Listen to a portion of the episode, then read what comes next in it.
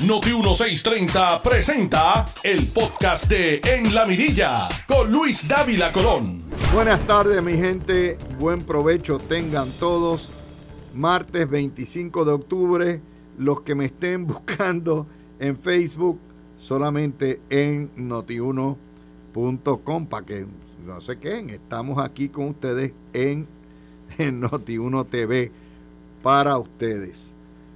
Vamos a la nota de hoy y lo tocaron en el programa de Jugando Pelota Dura. Yo le he dicho que parte de, de la mediocridad de nuestro periodismo es que o no publican noticias o muchas veces lo que debiera ser portada lo hunden en las esquelas prácticamente. Y ese es el caso hoy de El Vocero. El Vocero tiene una historia de un estudio que prepara Birling Capital, que dirige nuestro Pepe Rodríguez Castro, Paco Pepe, que es devastadora para el costo de la cochina colonia. Nos dice el titular de la página 16, y vuelvo a repetir, este debió haber sido el titular del vocero y no el embuste y el bulo de violencia alta en los asesinatos de mujeres. Y ahorita vamos a explicarles por qué.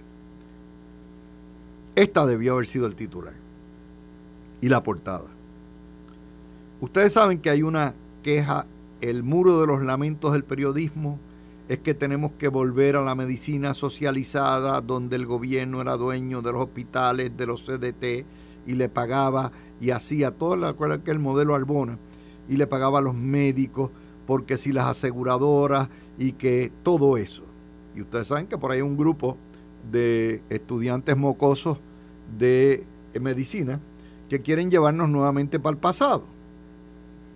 Y no tocan lo que es la clave de todo esto, que es el discrimen. Esto no lo dice Dávila Colón.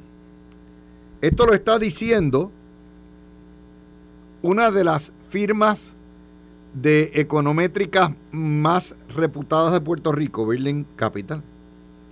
Y Francisco Rodríguez Castro, que tenemos la dicha de tenerlo acá como recurso en Noti1 en Jugando Pelota Dura. Oigan bien, para que ustedes vean que la colonia mata. El coloniaje en su discrimen rapaz hace que la gente no reciba el servicio, el cuidado médico que ameritaría como ciudadano americano. Mata la colonia. Claro, usted le pregunta eso al PNP y ellos están, da, da, ¿cómo que mata? Oh, ellos están preocupados por allá, por, por otras cosas que no vienen al caso. Nos dice el estudio de Building Capital. Mientras el promedio en los estados, los pagos de salud per cápita son de 13 mil dólares por paciente al año Estamos hablando de 1.100 dólares. Puerto Rico, esos mismos pagos bajo el Seguro Social son apenas 4.000. Es decir, un 70% menos. La injusticia se hace más patente, primero porque somos igual de ciudadanos americanos que los que nacen en los estados. Y en segundo lugar, porque pagamos las mismas contribuciones de seguro social que los ciudadanos del Estado.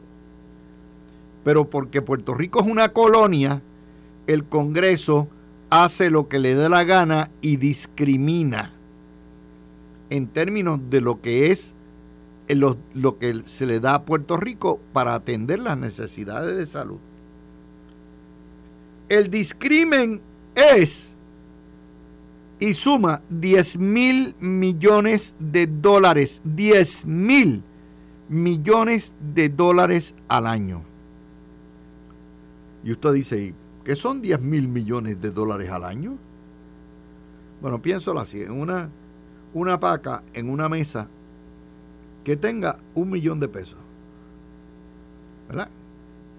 Un millón de pesos, una paca, una mesa llena. Multiplique eso por 10 mil. Por 10 mil. Pero todavía lo quiere más sencillo. Prácticamente esa es la totalidad de los recaudos del Departamento de Hacienda en 11 meses. Es decir, todas las contribuciones que pagamos en Puerto Rico, los arbitrios, los impuestos, los aranceles, los comprobantes de rentas internas, el IBU, todo eso usted lo pone en bóveda y lo deposita durante 11 meses y esa es la totalidad del dinero que perdemos por razón de ser una colonia. Si Puerto Rico fuera un estado, recibiría nada más que en salud, en salud nada más, 10 mil millones de dólares, casi el equivalente del presupuesto estatal de Puerto Rico. Eso no se lo van a decir. Por esa razón esta historia está guardada en la página 16 y no es portada. Porque si usted concientiza y dice, no solamente discriminan contra mí, me dan apenas el 30% de lo que me corresponde como ciudadano y como contribuyente y encima de eso me muero por razón de eso. Y ahí es donde atamos esto, con todo el muro de lamentaciones, de médicos, de laboratorios, de farmacia, de, laboratorio, de, de lo que son tecnólogos, que le echan la culpa a los planes médicos que administran Medicare. Y recuerden que Medicare, Medicaid en Puerto Rico es casi 60-70%. Y le echan la culpa a los planes médicos. No es el plan médico. El plan médico tiene que repartir lo que le dan para repartir si le dan apenas el 30% de lo que nos correspondería como si esto fuera un Estado, el plan médico tiene que poner y el seguro de salud cuasi universal que hay en Puerto Rico para los pobres tendría, o sea, tiene que pagar una miseria. Y por esa razón, el desembolso al laboratorio, el desembolso al médico primario, el desembolso, eso es una porquería una porquería. Ese es el discrimen. Y usted dice, bueno, eh, ¿y por qué se nos van los médicos? Por eso mismo. Porque le pagan una porquería y se pueden ganar medio millón a un millón de pesos en Estados Unidos. Aquí por más que pujen, por más que tengan, por más que halen 200 y 300 mil pesos, todavía tienen que pagar el 400. ¿Y por qué se nos van las enfermeras? y los salubristas y los emergenciólogos y los farmacéuticos, porque allá ganan tres veces más. ¿Y por qué ganan tres meses más? Porque allá el Seguro Social paga la tarifa completa, no el 30%. Por lo tanto, la farmacia, el laboratorio, el hospital, la oficina médica le puede pagar dos y tres veces más de lo que se gana aquí. Si ustedes miran el problema, el problema es uno político de la impotencia, del discrimen, de la naturaleza del coloniaje. Usted no ve esto en ningún periódico, porque son tan deshonestos los dueños de periódicos, los editores de periódicos, que no ponen, y yo no digo la reportera, porque en esto Ilianexis es excelente. Ilianexis le hubiera encantado tener esta noticia en portada, porque es una noticia de portada. Pero no quieren que ustedes sepan que la colonia mata que la colonia duele, que la colonia es injusta y que si esto fuera un Estado, nada más que en el renglón de salud recibiría 10 mil millones de dólares más. 10 mil, usted se, imagina, perdón, todo, todo lo que se puede hacer con 10 mil millones de dólares. Las vidas que se pueden salvar, las terapias que se pueden dar, la asistencia en la casa que se puede recibir los pacientes de Alzheimer, los apoyos que tendrían a través de Medicaid con enfermeras como en Florida o en Luisiana, que lo atienden prácticamente en tres turnos todos los días y que aquí brillan por su ausencia, no porque no las haya, sino porque no hay tanta tela. Por eso yo les digo a ustedes, como paciente, como usuario de nuestros servicios médicos, de toda una vida, yo les puedo decir, yo tengo el mayor de los respetos y consideración por el trabajo que, no hace, que hacen nuestros hospitales, nuestras enfermeras, nuestros tecnólogos, nuestros farmacéuticos, nuestros médicos, nuestros especialistas, nuestros subespecialistas. Porque son ellos los que pagan con su sudor. Hacen su trabajo ganándose una miseria, porque vivir en el ELA cuesta.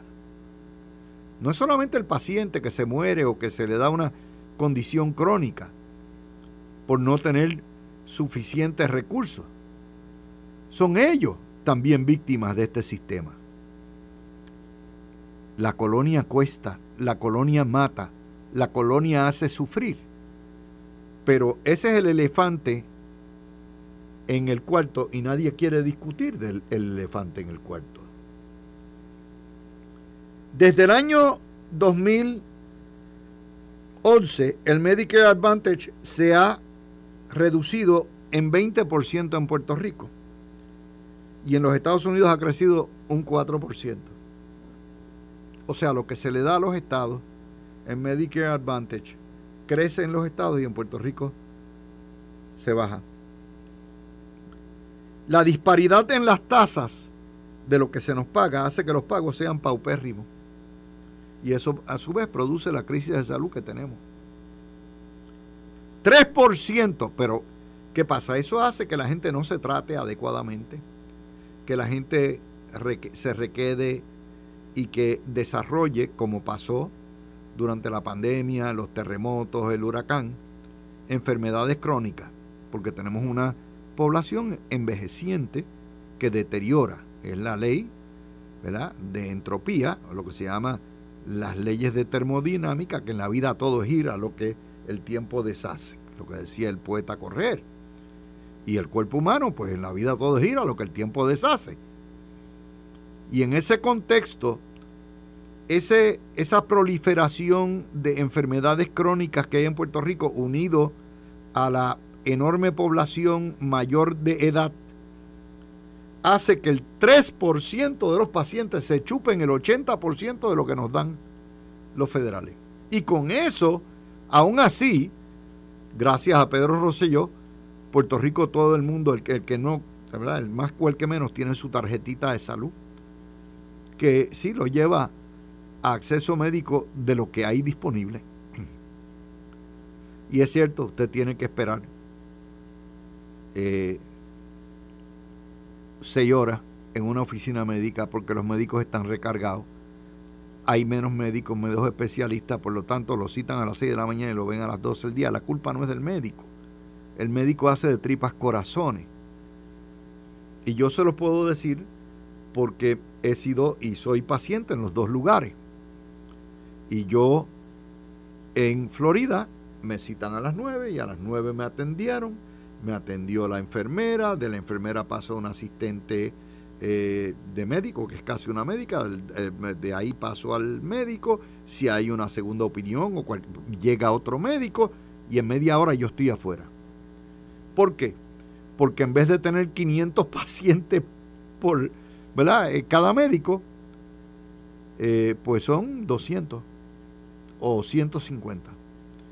Y todo es ordenado y todo es puesto. Esto es una noticia que va a la yugular de lo que es la cochina colonia.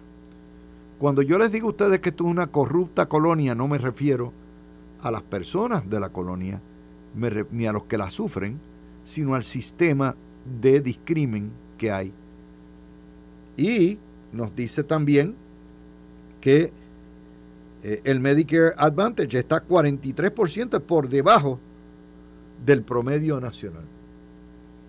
Así está la cosa en Puerto Rico. Y aún así, nuestros médicos están ahí, los que se han quedado.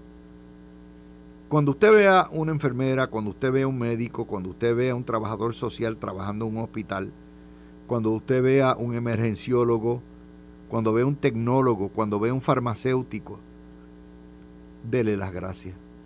Es lo menos que le puede hacer y en vez de estar quejándose de que, ay Dios mío, me citaron, estoy aquí desde las seis y media de la mañana, son las diez y media, no ha llegado el médico, pues el médico está atendiendo guardia, porque tiene que hacer guardia también.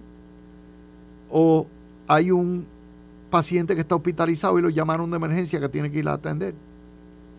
La gente no entiende eso. Yo lo entiendo porque yo soy hijo de médico.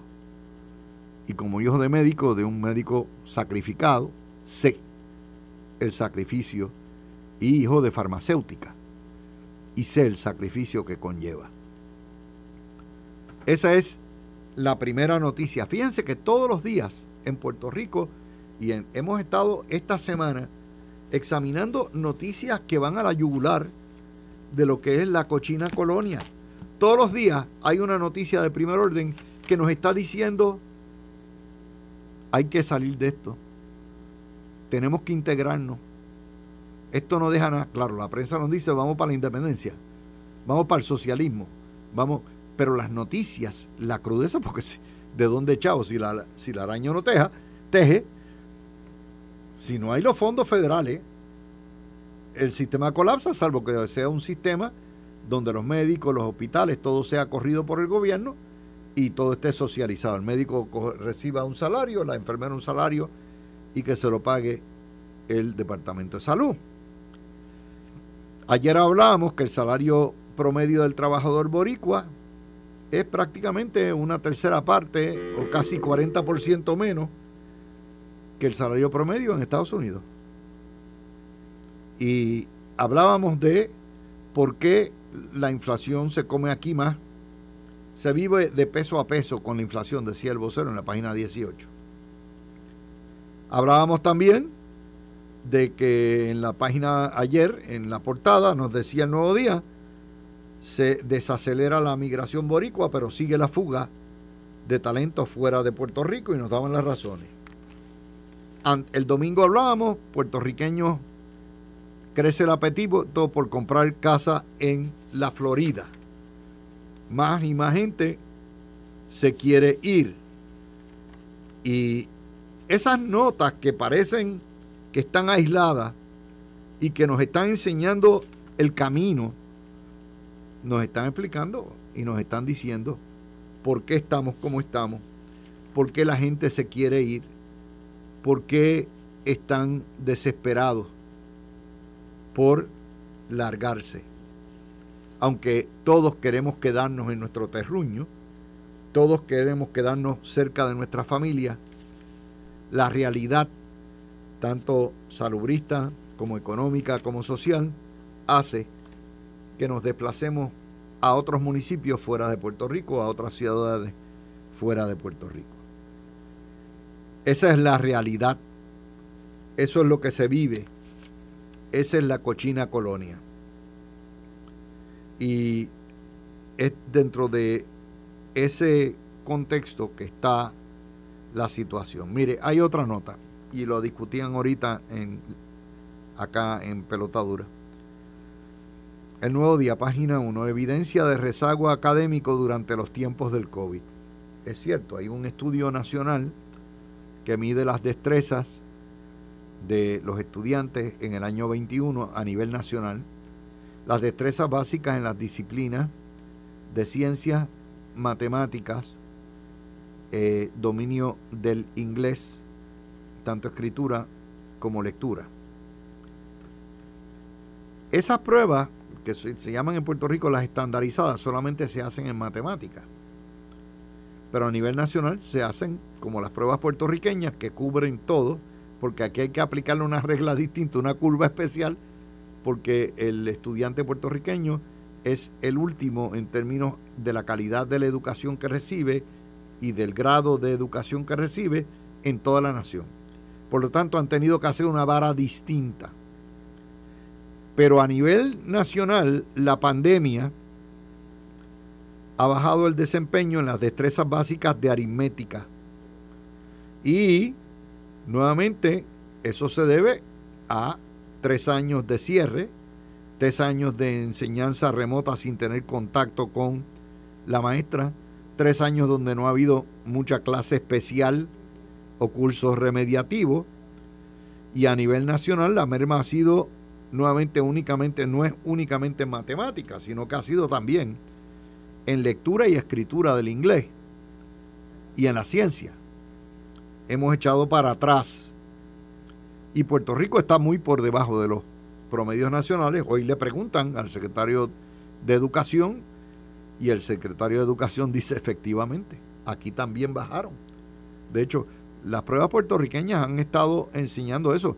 Prácticamente dos terceras partes o tres cuartas partes de nuestros estudiantes no dominan las destrezas básicas, ni de inglés, ni de español, ni de matemáticas, ni de ciencia. Y esa nota, cuando usted dice, caramba, nos cogió la pandemia y nos viró para por la, partió por la mitad. Nos cogieron los terremotos y a los niñitos del sur los partieron por la mitad. Nos cogió eh, la, la, la quiebra y nos partió, y la austeridad y nos partió por la mitad. Nos cogió la pandemia y nos partió por la mitad. Cada uno de esos eventos ha degradado el conocimiento que tienen nuestros niños. Y ya no se trata meramente de, de niños de cuarto y octavo grado. Estamos hablando de todo el estudiantado que está en escuelas, tanto públicas como privadas. ¿Cómo vamos a remediarlo? No lo sabemos, pero esto es un problema nacional y en el caso de Puerto Rico se agrava porque la calidad de la enseñanza nuestra es todavía muy por debajo de lo que es el promedio nacional.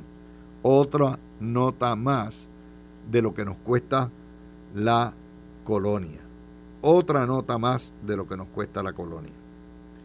Eh, vamos a hablar también, avanzan las mejoras en las escuelas, reparación de columnas cortas entra en su segunda fase, 425 escuelas de 800 ya reparadas, 88 planteles ya en reparaciones mayores de todo tipo, y para el diciembre del 23, nos dice el secretario de eh, Educación, se espera que se esté trabajando en las 800 escuelas para mejorarlas y reconstruirlas. Finalmente, el tapón que había de 5 años se eh, sacó y poco a poco, según van otorgándose los contratos, nuestros niños van a tener escuelas mejoradas. No quiere decir que son las escuelas que debemos tener, porque en la colonia las escuelas, muchos de esos planteles tienen 60, 70 años, planteles de 40 años deteriorados, pero ciertamente mejorados porque al fin está bajando el flujo de dinero que tiene que ir para educación.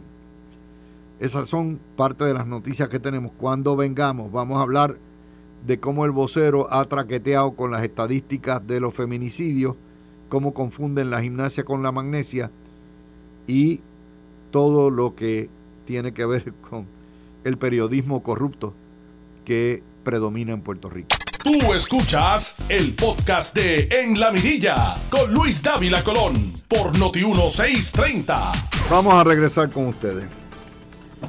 Vamos al problema de los asesinatos en Puerto Rico. El problema no se trata meramente del asesinato de mujeres. Tenemos un problema desde tiempo inmemorial de asesinatos. Punto. Cuando hablo de asesinatos me refiero a personas. Cualquier asesinato es impermisible. Cualquier asesinato es eh, terrible, es una tragedia, se cercena una vida, nadie tiene derecho a quitarle la vida a nadie. Y esos asesinatos ocurren en Puerto Rico, como les dije, desde hace mucho tiempo. Puerto Rico es una sociedad con casi 20 mil puntos de droga. Sí. Es una sociedad donde mueren miles por sobredosis de droga, donde los ampones, los bichotes se matan unos a otros y a sus soldados. Una muerte de un ser humano en esta isla son madres que lloran. Las muertes de las mujeres, los asesinatos de las mujeres, deben recibir también protección, una mayor protección, atención, ya que la madre o las mujeres son el ancla de nuestra sociedad. Pero no por eso dejamos de ignorar el problema básico y no dividirlo en términos de género. El vocero tira hoy violenta alza en el asesinato de mujeres. Sí, hay un alza en el asesinato de mujeres, pero parte de dos errores fundamentales en la historia. En primer lugar, cita a una fuente que no es ni autorizada ni que tiene que reclama que hay 60 muertes, 59 mujeres asesinadas y las cifras de la policía lo que tienen aún con las dos que asesinaron ayer 40. En segundo lugar, trata todo asesinato de mujer como si fuera un feminicidio, es decir, un asesinato por causa de un macharrán que por odio, por rencor, por celos, por, el razón, por razón de ser una mujer indefensa, la mata o la asesina. No todos los asesinatos de mujeres son feminicidios. De las 40 cifras que tiene eh, la policía, solamente hay 15 que son confirmados feminicidios Quiere decir que eso es una tercera parte aproximadamente y puede ser la mitad porque hay unos casos que se están investigando sobre lo que es el motivo de la situación. La, eh, la historia del vocero peca en la medida en que le da más valor a la muerte de una mujer que a la muerte de un hombre. La historia del vocero peca en la medida en que cita una persona que no es autoridad ni que tiene las estadísticas dando cifras infladas por una tercera parte.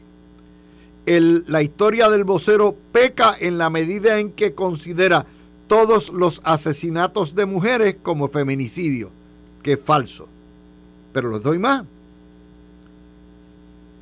Les doy más todavía.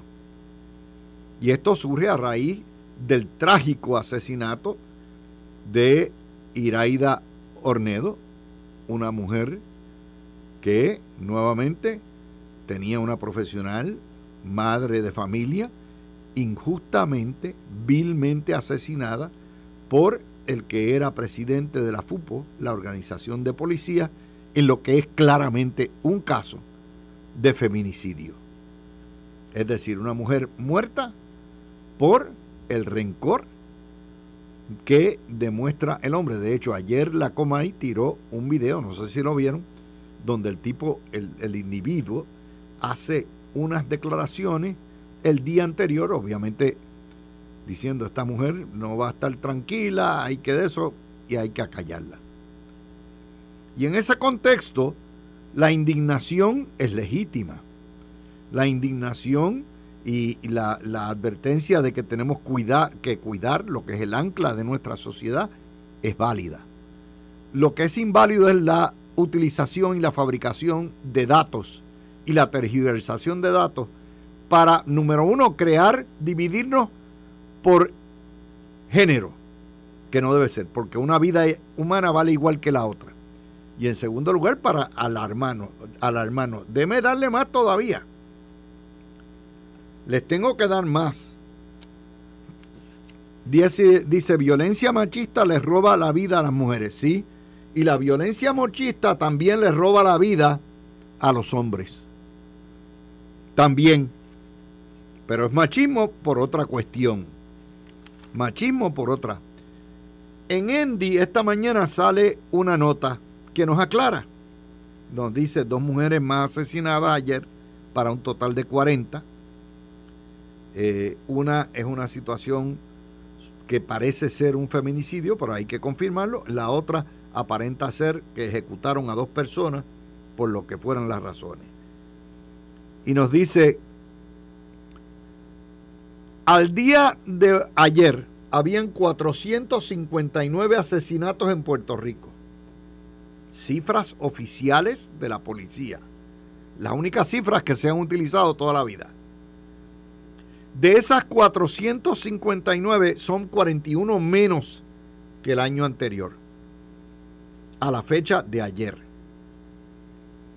De esos 459 asesinatos, son 419 hombres asesinatos, repito, 419 y 40 mujeres asesinadas. Eso quiere decir que el 9% de los asesinatos en Puerto Rico son de mujeres y el 91% son de hombres. A pesar de que en Puerto Rico las mujeres constituyen el 53% de la población y los hombres el 47%. Hay una desproporcionalidad sobre el problema de violencia que afecta nuestras vidas. Violencia que afecta inocentes, violencia que afecta soldados del punto, violencia que afecta, pero esos son los números. Los números es de que por cada 10 personas que mueren en Puerto Rico, 9 son hombres. Y la vida del hombre vale igual que la vida de la mujer. De manera que cuando se presenta la historia con histeria, cuando se presenta la historia con bulo, cuando se presenta la historia con datos chuecos y se equipara y se confunde la gimnasia con la magnesia, tenemos un problema. Y el problema es que se desmerece el problema de la violencia, porque entonces se concentra meramente en la violencia contra la mujer y se desequipara lo que debe ser la igualdad de los géneros.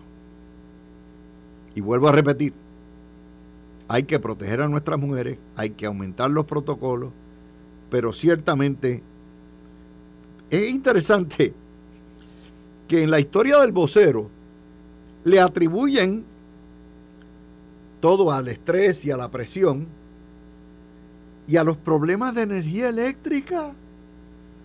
O sea, el que no haya energía eléctrica ha causado que los hombres de Monera le vacíen las pistolas a las mujeres. Eso es una locura. Pero como hay que politiquear en el vocero y hay que politiquear y meter el lumazo de alguna manera, hay que atribuirle que la falta de energía eléctrica ha exacerbado. Mire, es cíclico. Hay años que sube y hay años que baja. Busquen las estadísticas, están ahí. Una sola muerte es una demasiado. Una sola muerte una vida cercenada es demasiado, es intolerable. Pero no podemos jugar a la politiquería con eso. No lo podemos hacer. Esto me lleva a otra de las notas del día de hoy, Primera hora viene ahora con la pejiguera de fluctuaciones de voltaje. Miren, señores, desde que yo soy niño en Puerto Rico hay fluctuaciones de voltaje. Cada vez que se va una generatriz o que una turbina de una generatriz baja potencia, eso tiene un efecto en cadena porque obviamente la electricidad baja a los transformadores, a los cables, a la, la planta de redistribución y eso se ve en su casa. En mi casa, desde tiempo que no recuerdo, hay lo que son reguladores de voltaje que controlan y evitan que se me dañen los enseres. Donde quiera hay un enser grande, hay un regulador de voltaje. Pero eso ha sido, esto no es Luma. Ah, pero un momento, ahora es una pejiguera la fluctuación de voltaje. Como ya no pueden hablar de los bolsillos, no pueden hablar de los apagones, no pueden hablar de esto ni de lo otro. Mire lo que pasó ayer con la cuestión de las escuelas. Vinieron las follonetas, los folloneros de la prensa. No, que no hay electricidad en tantas escuelas. Y el secretario de Educación tuvo que venir a desmentirlo, decir sí, no hay electricidad, pero la culpa es nuestra. Y no es que la culpa sea nuestra, recae sobre nosotros. ¿Por qué? Porque hay que hacer unas subatas para poder arreglar el problema, puede ser los Vieron, los paneles están rotos, nos robaron los cables. No es Luma ni energía eléctrica. Pero como estamos en una prensa farfullera, una prensa corrupta, todo ese tipo de cosas, pues ahora van, los, la cogen con los apagones, con la cuestión de la, las fluctuaciones de voltaje. Es lo que les digo. La cuestión. Mira, ayer hubo otra noticia que salió. Un tribunal de primera instancia ordenó a los revoltosos, a los comunistas de el recinto universitario de Mayagüez, que no pueden bloquear. Llevan semanas bloqueando las entradas. ¿Usted cree que salió la historia? No. ¿Y por qué no salió publicado en los principales periódicos? Porque no quieren que ustedes sepan que estos comunistas salvajes terroristas no quieren que sus hijos estudien y no quieren que los trabajadores del RUM trabajen como corresponde. Y por lo tanto, si no lo cubren, ellos parten de la premisa que nunca se dio la noticia y no tienen por qué dañar lo que son los eh, lo que la prensa piensa que son los héroes de esta patria, que son estos terroristas que se apostan para impedir el paso en la vía pública por cualquier tontería que salga. Es así. Pues la historia no salió cuando debió salir. Y debió salir para que ustedes sepan el costo de educación, el costo de derechos civiles que se pierde cuando los terroristas se apostan en las entradas universitarias a impedir que sus hijos estudien. Esa es otra más. Y ahí los tenemos. También el nuevo día le hemos forzado la mano desde el sábado, le dimos la versión de que habían volado la cabeza de el usurpador Domingo García, que le vendió Lula a los colonialistas, prácticamente le entregó y se opone a que los estadistas en Puerto Rico participen luego de una relación de casi 40 años de Lula y los estadistas. Y allá va Chonky News, José Delgado, que es uno de los grandes eh, cardenales o varones del Nuevo Día, y busca, y a quien entrevista, no entrevista a la oposición, entrevista a Domingo García diciendo que Domingo García es votado aquí a medio mundo. Me da gusto. Bueno, por lo menos los obligamos a pujarla. Y tienen otra historia. Ese es el periodismo que en vez de cubrir los dos lados, es un periodismo corrupto, un periodismo puerco, un periodismo que está dirigido para dirigir a Puerto Rico, timonear a Puerto Rico hacia la independencia y al socialismo.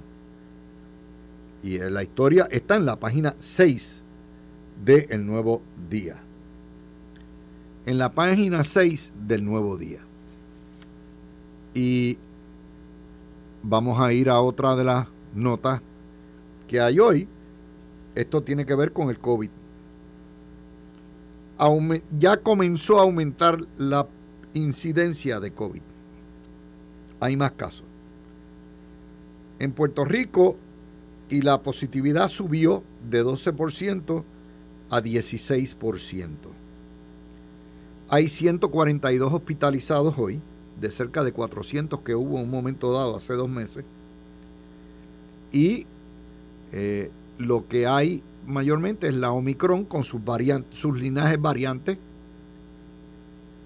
Se están dando en Puerto Rico 881 casos confirmados por día entre confirmados y sospechosos, que es aproximadamente 26 mil casos por mes. El contagio del COVID puede variar entre 7 días a 15, eh, aun cuando usted haya dado negativo en las pruebas eh, sencillas, pues todavía puede cargar COVID. No es una PCR la que lo libera completamente 26 mil casos al día de una población de 3.3 millones de habitantes o 3.2 millones de habitantes. 30, perdón, y, eso nos lleva 26 mil casos al mes, perdóname. Pero ahí hay un montón de gente que no se hace las pruebas y que están ahí. Ni son todos los que están, ni están todos los que son. Puedan, piensen que son 5, 50 mil que tengan COVID en un momento dado todavía de 3.2 millones es una ínfima. Pero sí tenemos que poner las cosas en su justa perspectiva. La incidencia comenzó a subir el 15 de octubre. Y eso quiere decir que vamos camino a la Navidad. Y hay una enorme preocupación en Puerto Rico porque la, la vacuna bivalente, la nueva, la que cubre Omicron y casi todos sus linajes, la gente no está, no está moviéndose para ponérsela. Es importante. Si usted le dio COVID, no importa. Vaya y vacúnese con la bivalente. Si usted no se ha vacunado con la, la primera dosis ni la segunda, va a tener que vacunarse con la primera dosis, esperar un mes la segunda y después la bivalente. A mí me dio el COVID en el verano. Si yo no llego a estar vacunado con los refuerzos, me lleva quien me trajo. Todavía, tres meses después, tengo lo que se llaman efectos que, largos. O sea, todavía me da eh, agite, todavía es así. Porque a uno de cada tres o uno de cada cuatro le da el COVID largo. Es decir, uno nunca sabe, esto es nuevo completamente. Yo lo que les puedo decir a ustedes es vacúnense vacúnense. No es por falta de vacunas. De hecho, ya el año que viene, ya Pfizer y Moderna han dicho que tan pronto el gobierno federal deje de comprar las vacunas, la vacunación a usted le va a costar 120 a 130 pesos. Por lo tanto, aproveche ahora. Yo soy de los que creo que el gobierno federal va a continuar comprando vacunas mientras sigan los brotes y va a venir un brote. O sea, esto es el principio no es para alarmarlos, como hace la prensa, no es para decirles, para advertirlos.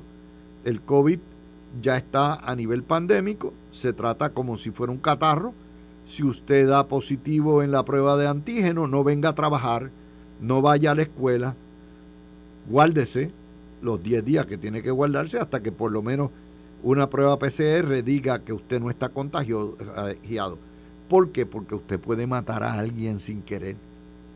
Si usted va al lugar de trabajo y hay alguien que está inmunocomprometido o alguien que está y se no está vacunado y usted no sabe quién es quién ya, se lo lleva a pateco y porque contrario un catarro, en un catarro ya usted sabe, bien bien raro que usted pueda eh, contagiarse y meterse el, el catarro, darle una pulmonía que se lo lleve doble o como sea.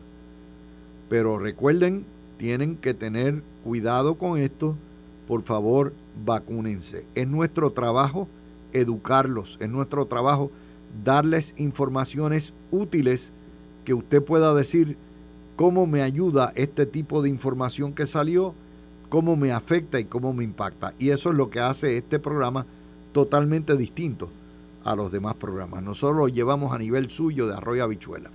Son las 12 y 55. Tú escuchaste el podcast de En la Mirilla con Luis Dávila Colón en Noti 1630.